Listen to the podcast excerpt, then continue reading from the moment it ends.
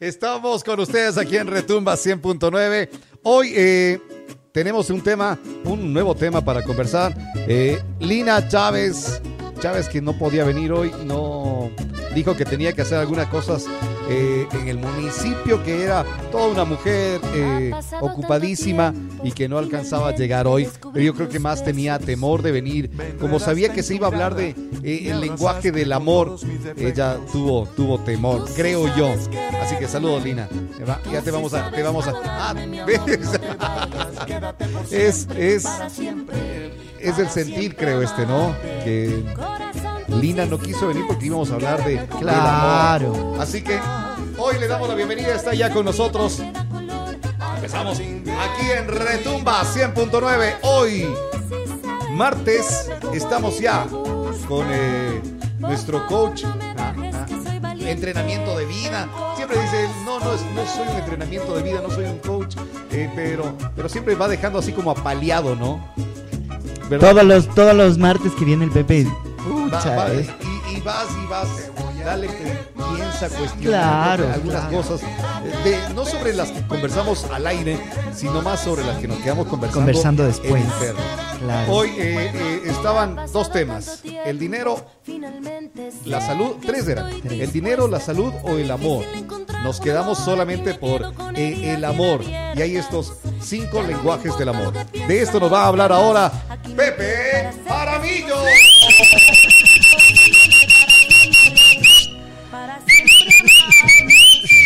Hola, Pe- Hola, ¿qué, qué gustazo. Yo quería eh, ahí hablar cuando hablabas de Lina, porque decía, claro, hay una parte del inconsciente de ella que capaz dice, no, no, esos No. temas mejor. Esos temas mejor. Yo no conozco, ¿no? De la historia de Lina, ni nada, pero ya se ve nomás. Desde la, desde la parada se ve al jugador. No, qué gusto estar acá. Que a mí me encanta siempre poder compartir con la gente las cosas que uno va leyendo, aprendiendo, viviendo, experimentando. Eh, como repito, no es que me considere un coach de vida, porque no sé si hay coaches de vida. Se vende el título, pero nadie sabe realmente cómo vivir. Pero sí hay pautas, ¿no? Que nos ayudan. eh, y al menos Puede a mí que... guía. Exacto. O, o capaz tú te leíste un buen libro y quieres compartir. Yo soy esa persona que le encanta consumir información, eh, que soy mi propia rata de laboratorio y que a partir de eso me encanta compartir. Entonces a mucha gente le puede servir, capaz a otros nada que ver, pero yo sé que sí, los programas que generan este tipo de espacios para que la gente escuche opiniones diferentes, Que no te diga lo, que, lo de siempre. eh, que no te diga lo de siempre o te diga lo de siempre de una forma diferente, lo mismo pero diferente, eh, sí se merecen una, una mención de honor, así que yo creo que un aplauso para ustedes como programa. Muchas gracias, muchas gracias. Ahí. A ver, estos lenguajes del amor. ¿Cuál es? ¿Cuál? Lenguaje del amor que sé. Aparte de decirle el te amo, eh, dar cositas. Sí, sabes que no me quiero centrar mucho en... Porque la gente dirá, a ver, para hablar de los lengua- lenguajes del amor, primero deberíamos hablar del amor. Pero el amor es un concepto tan tan multidimensional que depende de tu enfoque, depende de cómo... ¿A eh, quién quieres amar? de- ah, exacto, depende de un montón de cosas. Entonces, no quiero centrarme tanto en qué es el amor, sino netamente, eh, cada quien sabrá qué es el amor para sí mismo, ¿ya? Pero sí quiero eh, centrarme en esta vez en un libro que se llama Los cinco lenguajes del amor, que fue creado por eh, eh, Gary Chapman, creo que en 1992. Él menciona que hay muchas formas de expresar este amor. Bueno, no muchas, cinco formas en las que se puede expresar el amor que tú sientes. Él los habla como lenguajes porque a veces tú hablas un lenguaje y tu pareja habla otro lenguaje y a tus ojos o a tu percepción puede ser que no te sientas amado. Pero a la percepción de tu pareja puede ser que te está dando el amor más grande del planeta. Entonces imagínate cómo estaríamos, cómo estarías tú con una pareja si tú hablas ruso y tu pareja habla quichua. No se van a entender un carajo. Nada. Por más que ambos tengan buena intención y se estén expresando cosas lindas, no van a llegar a ningún lado. Entonces este autor manifiesta que eh, es muy importante entender cuáles, entender cuáles son estos eh, lenguajes, saber hacer un autoanálisis de cuáles son los lenguajes que yo hablo, cuál es el lenguaje que habla mi pareja, compartirlos y de ahí tratar de hablar un mismo idioma. ¿sí? En teoría es muy sencillo, pero ahora vamos como a la práctica. ¿Cuáles son estos lenguajes? El primero son las palabras. ¿sí? Hay mucha gente que para sentirse amado necesita escuchar de su pareja constantemente eh, palabras de afirmación al respecto. O sea, cosas como te amo, o eres linda, o... Y a veces que, ah, inclusive hay una canción que te dice eh, que es difícil decir eso.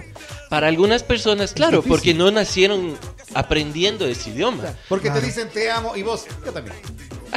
Exacto. Por dos. Te amo, Yo qué también. linda. Loquito. Ay, qué, qué lo- qué loco que eres. Loquito. O sea, es normal, es normal, pero hay mucha gente que necesita se- escuchar esas palabras para sentirse amado. Porque capaz tuvo una madre que era así. Capaz tuvo un padre que era así. Entonces, como replicamos estas, estas eh, formas eh, cuando ya somos adultos y buscamos una pareja, necesitamos escuchar eso para sentirnos amados. Si no llegan eso, por más que mi pareja sea un hermoso, no. No pasó nada. Ajá. Entonces, ojo, estas palabras para aquellos que en cambio quieren aprender este lenguaje, tienen que estar acompañadas de un sentimiento real. Porque si yo te digo, oye Robert, qué cabello tan lindo que tienes, si no lo digo desde el corazón, se siente.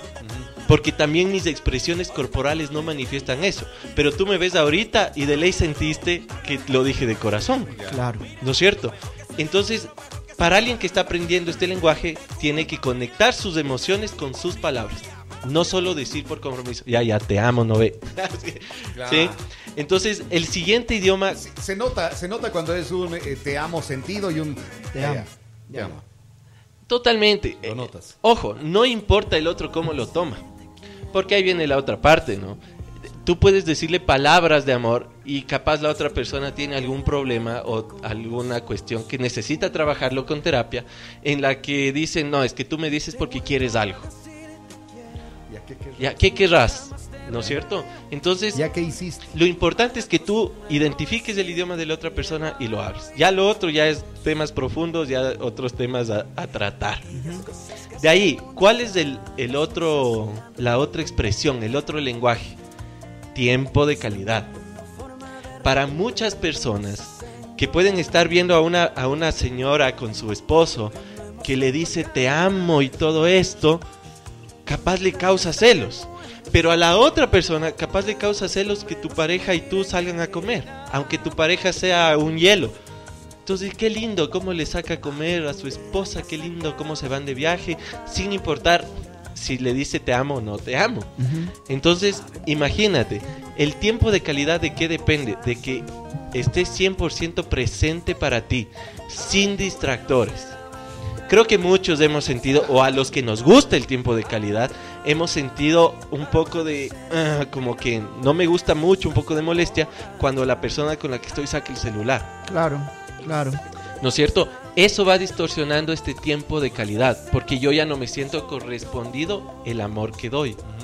¿Sí? Entonces, el tiempo, el tiempo que, que estás dando. sí, pero no solo tiempo, tiempo de calidad. Eh, Claro, pero lo que me refiero es, si tú estás ahí dedicado conversando con, con alguien y esa persona Saca el celular. saca el celular, ni siquiera ese tiempo que tú o quieres no te que sea- pone atención cuando Claro. estás conversando, porque le puedes estar contando algo y no, No no importa, te para no bola. importa ni el lugar, no importa que sea carísimo, no importa nada. Claro. Importa un tiempo donde pueda conectarse. Imagínate, te vas al Caribe con tu pareja y tu mente está en el trabajo. Claro. Claro.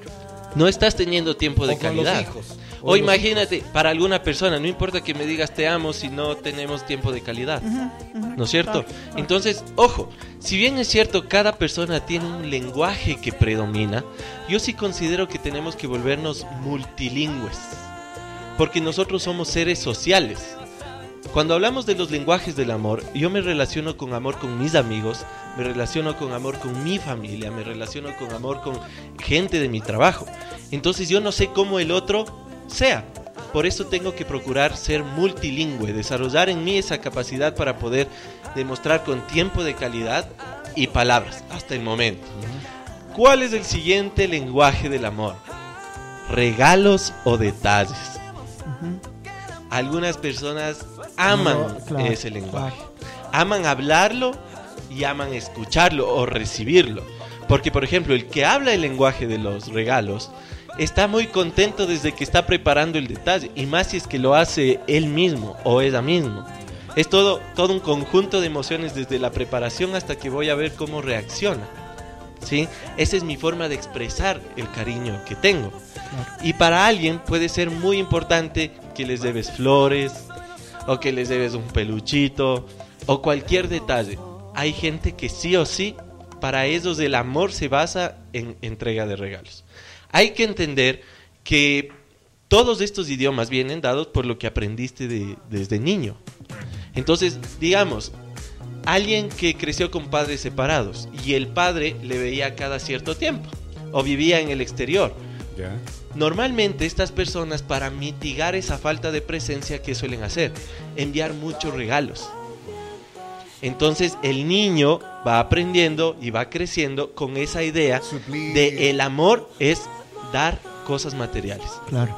O, o no estoy, no estoy, pero ahí está mi regalo. Claro. O sea, es que sí estoy expresándotelo a través de algo material, pero capaz la otra persona no, creció gusta, así. Claro, no, no, no, no le gusta la parte material. O, o no necesariamente no le gusta, pero no es el lenguaje del amor. Claro. Porque si me regalas un iPhone, puedo no hablar el- ese lenguaje, pero, pero me Pero gusta el iPhone. Claro. ¿Cómo te amo? Exacto, pero esa emoción del iPhone se va así. claro. Me, me hago entender. Entonces, la idea es identificar cuál es ese idioma que hablamos. ¿Cuál es el ¿Cómo vas siguiente? identificando el idioma que puede hablar tu pareja? Ah, yo creo que es muy obvio ya en la convivencia. O sea, yo primero creo que es el autoexamen. Ya si vamos, o sea, si vamos a un proceso, ¿qué sería? Primero estudiar y saber cuáles son los lenguajes, porque si no no tengo idea. No sé lo que no sé, ¿no es cierto?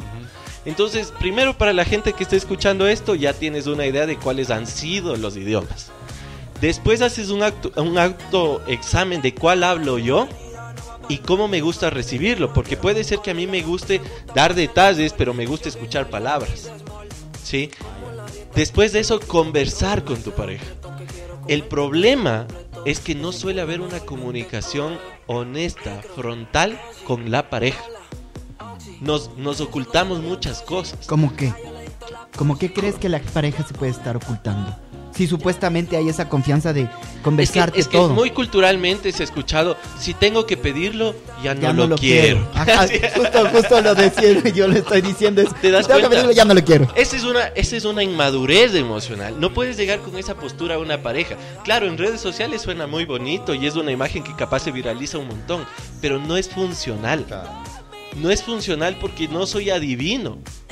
Puedo tener una idea de con quién estoy, pero necesito conocerte a profundidad porque capaz hay cosas que no le has dicho ni al cura de la esquina cuando te confiesas.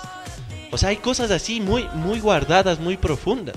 Entonces, si quieres tener una relación sólida, a veces capaz los momentos de incomodidad en las conversaciones frontales son necesarios. Pero ¿cómo le dices a una a tu pareja o a, las personas que tienen una, una pareja?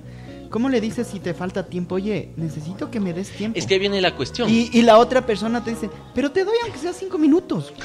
O te doy Pero diez ya te doy, minutos. ya, ¿qué Eh, quieres? Pero ya me viste hoy 10 minutos, o sea, y quieres tener más tiempo. Es que ahí viene la cuestión. Primero yo, yo considero que viene una conversación. Oye, mi amor, ni sabes lo que aprendí hoy. O me estoy leyendo este libro y te quiero compartir. Ahora, si es que estás con un intransigente que le dices, oye, ¿sabes qué aprendí? Ah, ya vas con tus tonteras. Claro, vas, dice, ¿sabes qué? Hoy el Pepe dijo. Ya, ¿A dónde te irás a llevar ese Pepe? Claro.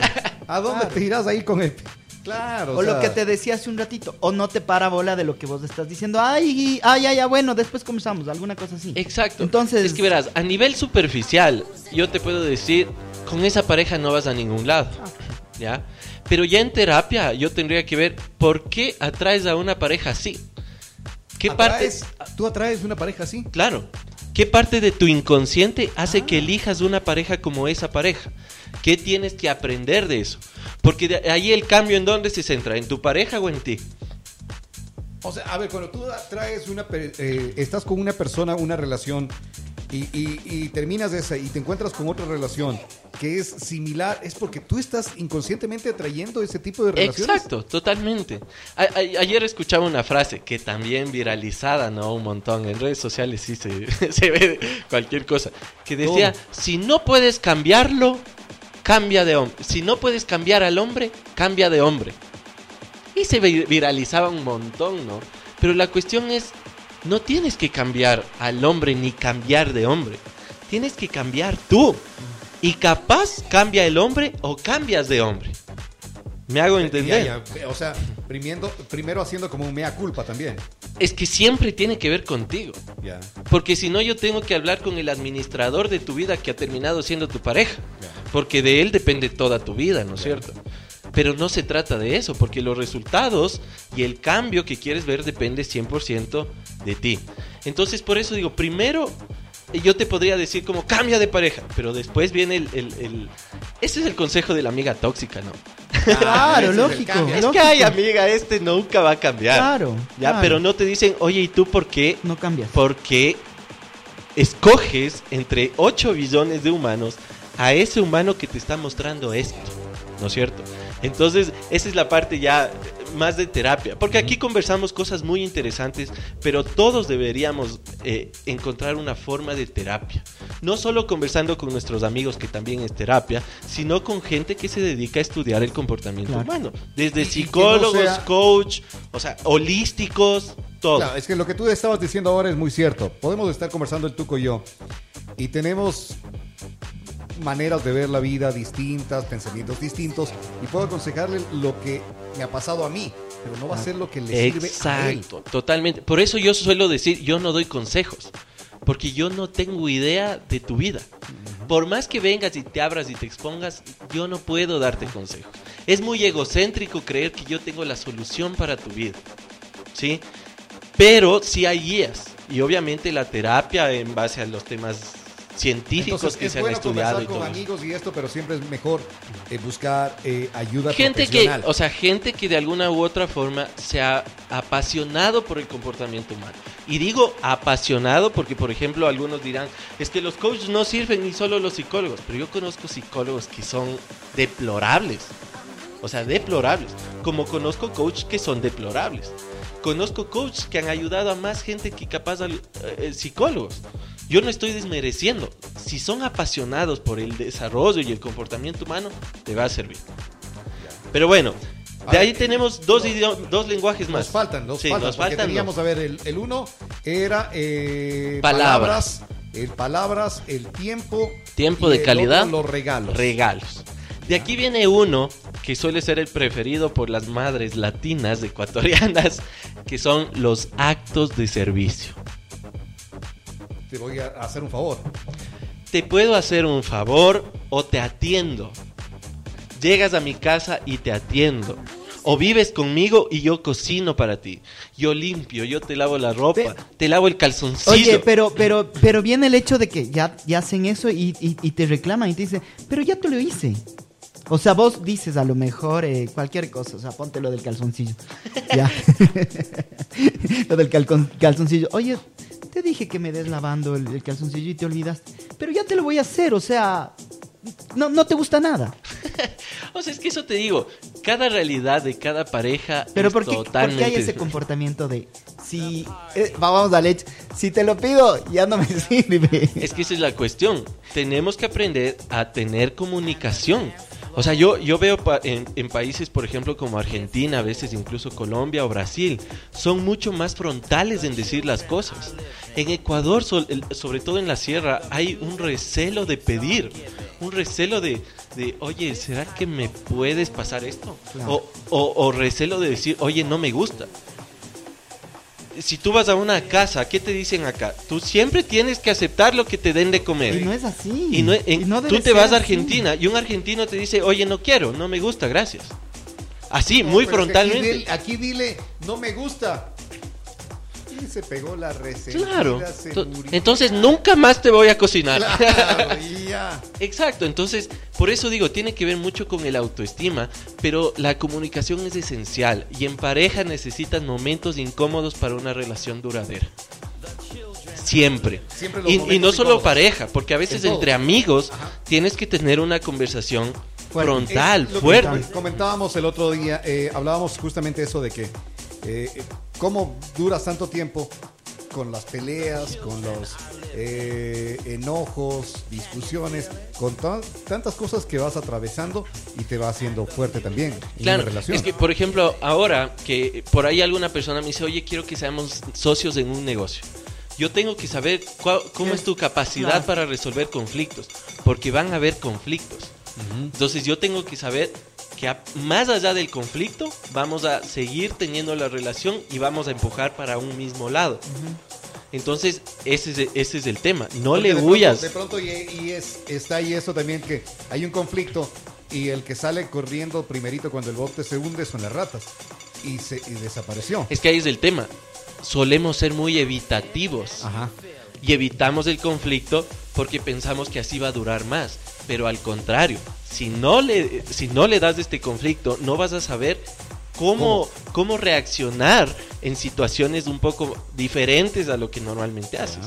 Entonces a veces yo, por ejemplo, cuando he trabajado con, con parejas y veo y dicen, es que nosotros nunca nos hemos peleado y de la noche a la mañana se separaron.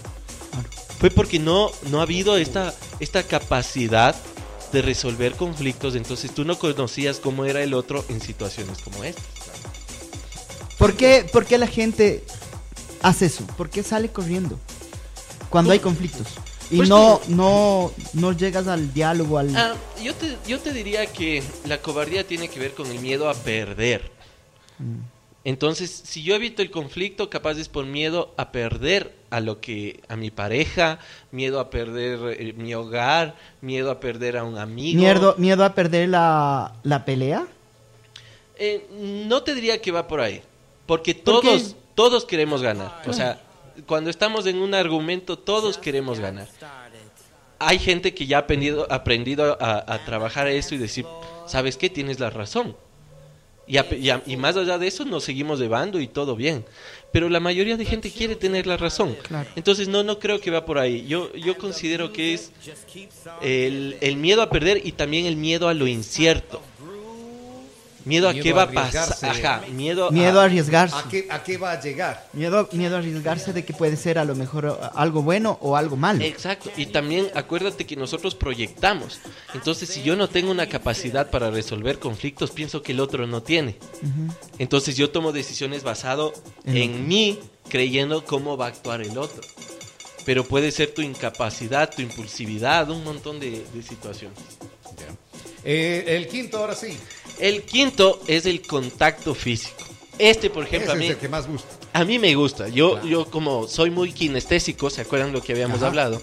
Si yo no siento que me abrazan, que me besan, que no siento que hay amor. Claro. Entonces, ¿de qué se trata el contacto físico? En Eso. Ese, en eso está creo que la mayoría. ¿O no?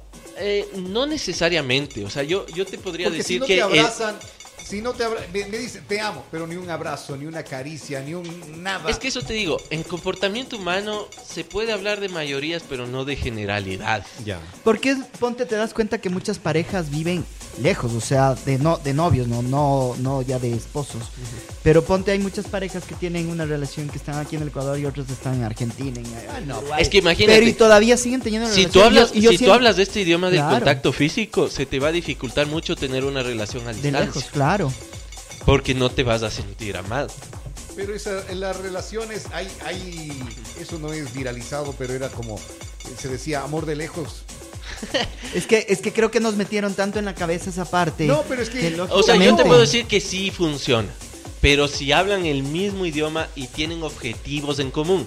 Por ejemplo, estamos a distancia, pero sabemos que cada tres meses o tenemos objetivos. Así como en este mes nos vamos a encontrar en, tan la- en tal lado. Si es que es una relación a distancia, sin una, sin una meta, un objetivo, un punto en común, Ya. Chao. No va a funcionar. Claro, no va a. En algún momento uno de los dos se cansa. Pero eso te digo, si es que tú hablas de este idioma del contacto físico, difícilmente podrías tener una relación ¿Tú así. tendrías un amor a distancia, Tuco? Yo tendría, he tenido. No, Yo tendría tres, pensé que iba a Yo, decir. yo, yo tuve, tuve varios. ya de lo que tuve ya vi. Es que por eso verás, a lo que yo me voy es que yo tuve, Pero para mí no me funciona porque justo es eso lo que dice el Pepe. Yo creo que la relación sí o sí necesitas de besos, de abrazos, de, es de- del iba. contacto diario, del, del, del verse. Que, De... que dice Pepe que hay que poner una, una meta de como tal fecha. Pero por ejemplo, hay, hay mayorías, ¿no? Yo te puedo decir, el latino es más de contacto físico que el europeo. Ah, claro. Entonces, ¿qué sucede? Hay casos de parejas europeas que sí pueden tener relaciones a distancia. Al latino Claro, se le complica a por esta mayoría. que ¿no? di- te dice te amo. O sea, ¿cómo?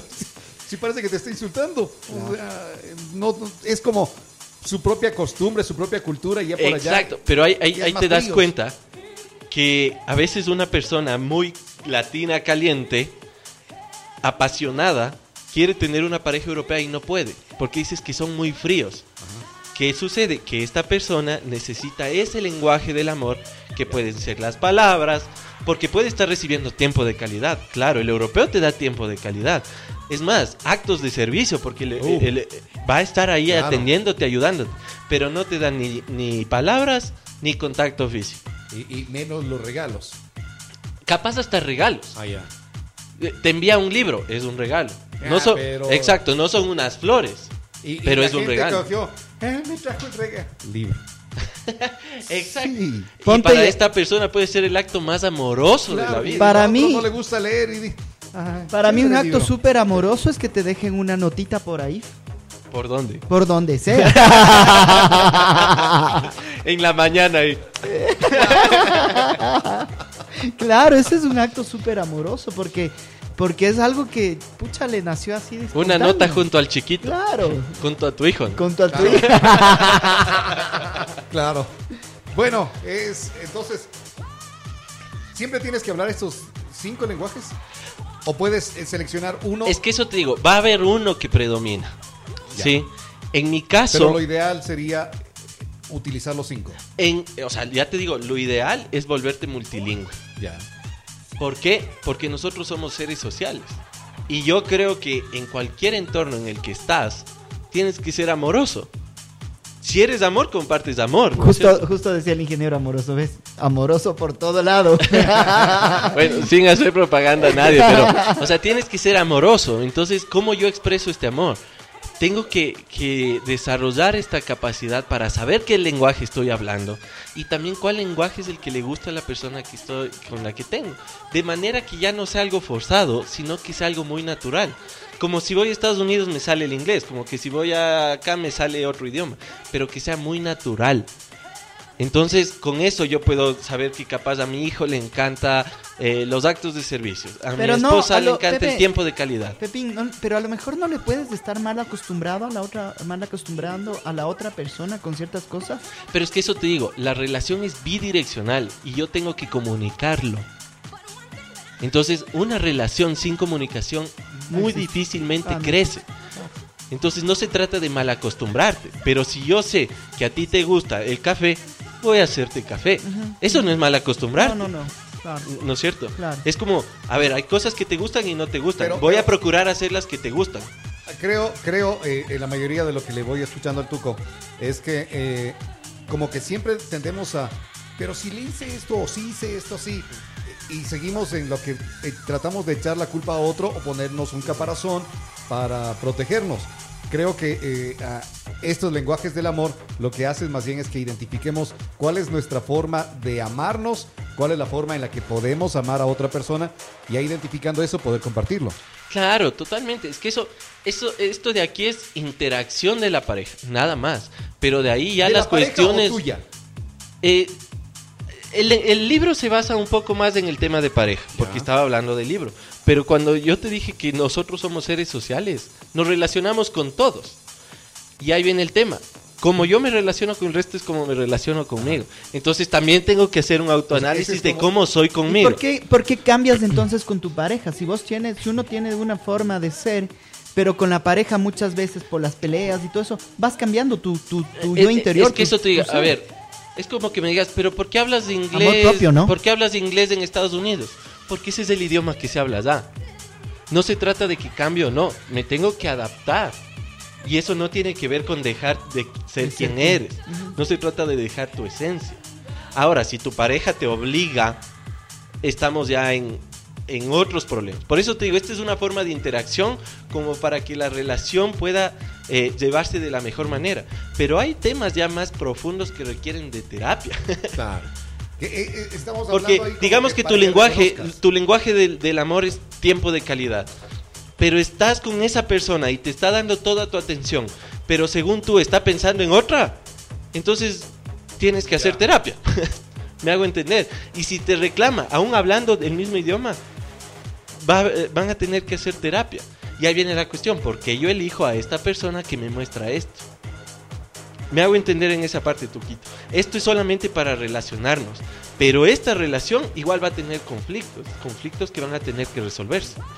No es que porque ya estés aplicándolo va a ser ah, color de rosa. Claro, no es que porque relación. ya hablamos los dos del lenguaje de las palabras, todo va a ser color de rosa. No, porque hay, hay temas de la niñez, de la Claro, infancia que vas a claro. proyectar en mí como yo voy a proyectar en ti, que tengo que trabajar.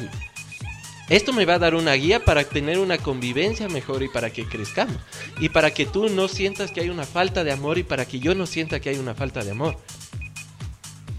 Falta de comunicación entonces en la pareja. Eh, yo creo siempre que- o casi siempre. Eh, la Por este mayoría, la- es que sí, la mayoría de problemas se dan por la comunicación, pero es la comunicación desde el inicio.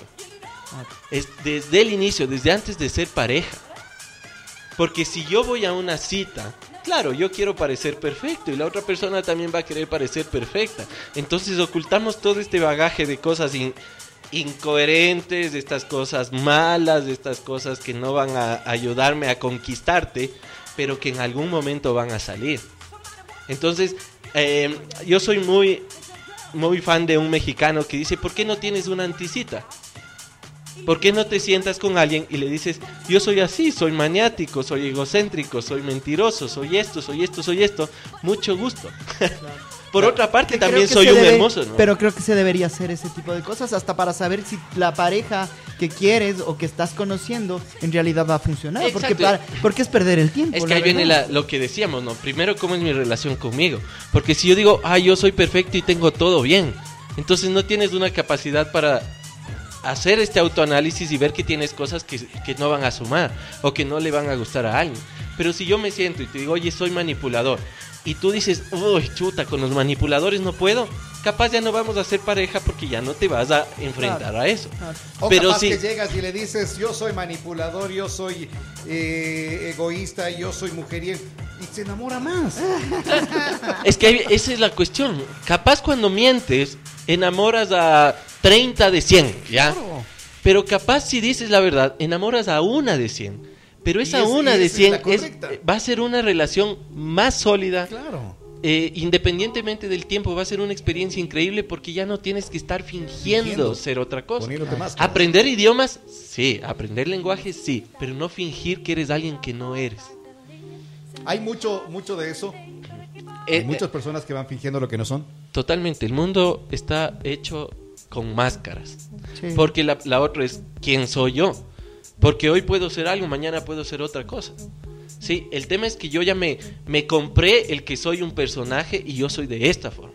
Entonces, pero si yo te pregunto, eh, normalmente yo suelo hacer esta pregunta cuando entro a, a terapia con alguien. Digo, ¿qué tienes de malo, entre comillas? "Eh, es que soy muy bueno. Es una de las respuestas más repetidas. Pero ¿qué significa eso? Que no tienes capacidad de autoanálisis. Claro. Entonces, cuando estés con una pareja y haya problemas, adivina quién va a ser el culpable. El otro. El otro, ¿por qué? Porque yo soy muy bueno. Entonces, como yo soy muy bueno, jamás me equivoco. Claro. Pero ¿por qué uno no tiene esa capacidad de reconocer los errores? Porque no nos han enseñado. Es que desde que crecemos, la culpa es de la mesa. Te golpeas contra la mesa, es mala mesa, mal piso, mal. o sea, es chistoso, pero Sí, desde ahí nos deslindamos de la responsabilidad.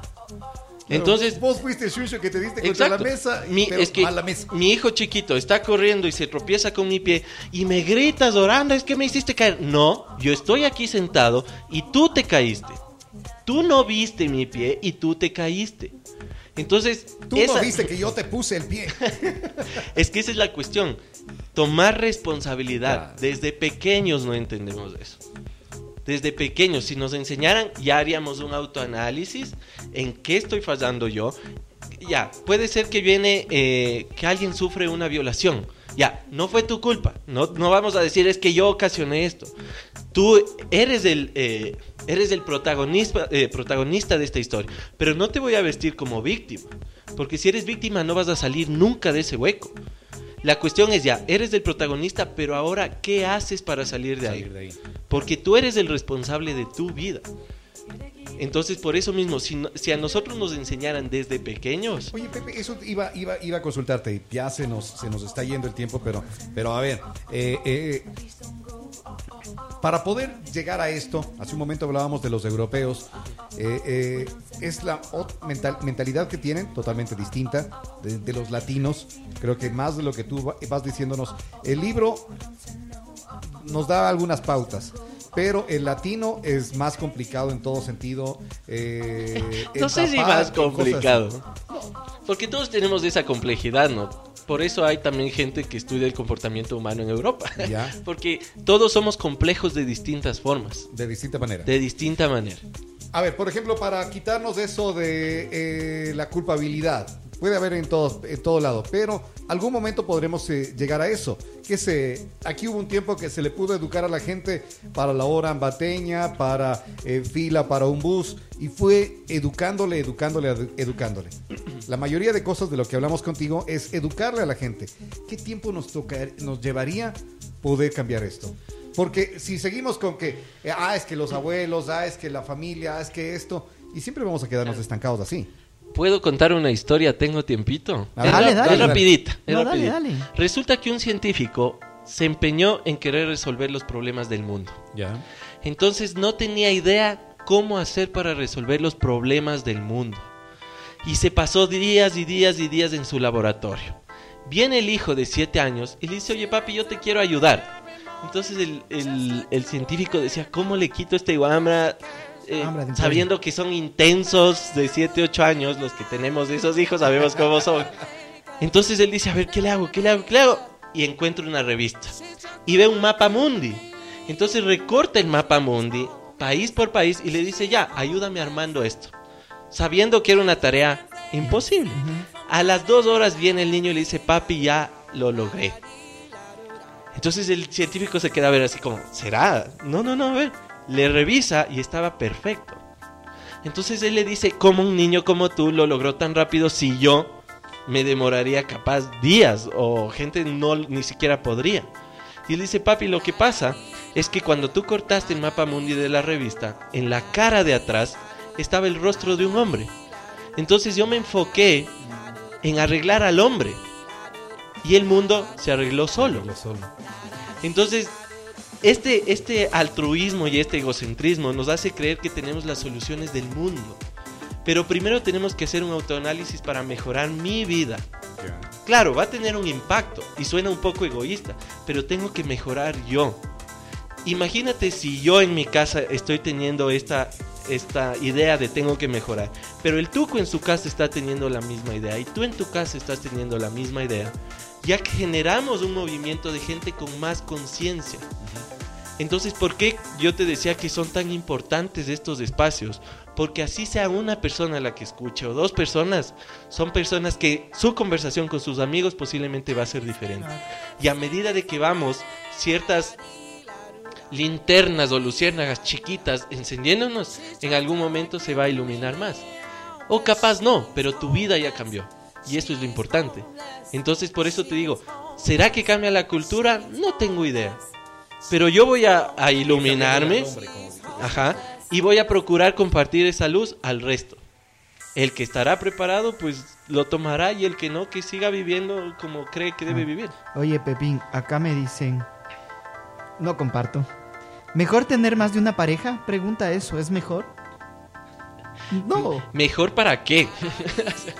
Yo te digo, cuando tú estás con alguien te comprometes. Claro. ¿Y este compromiso qué es dar?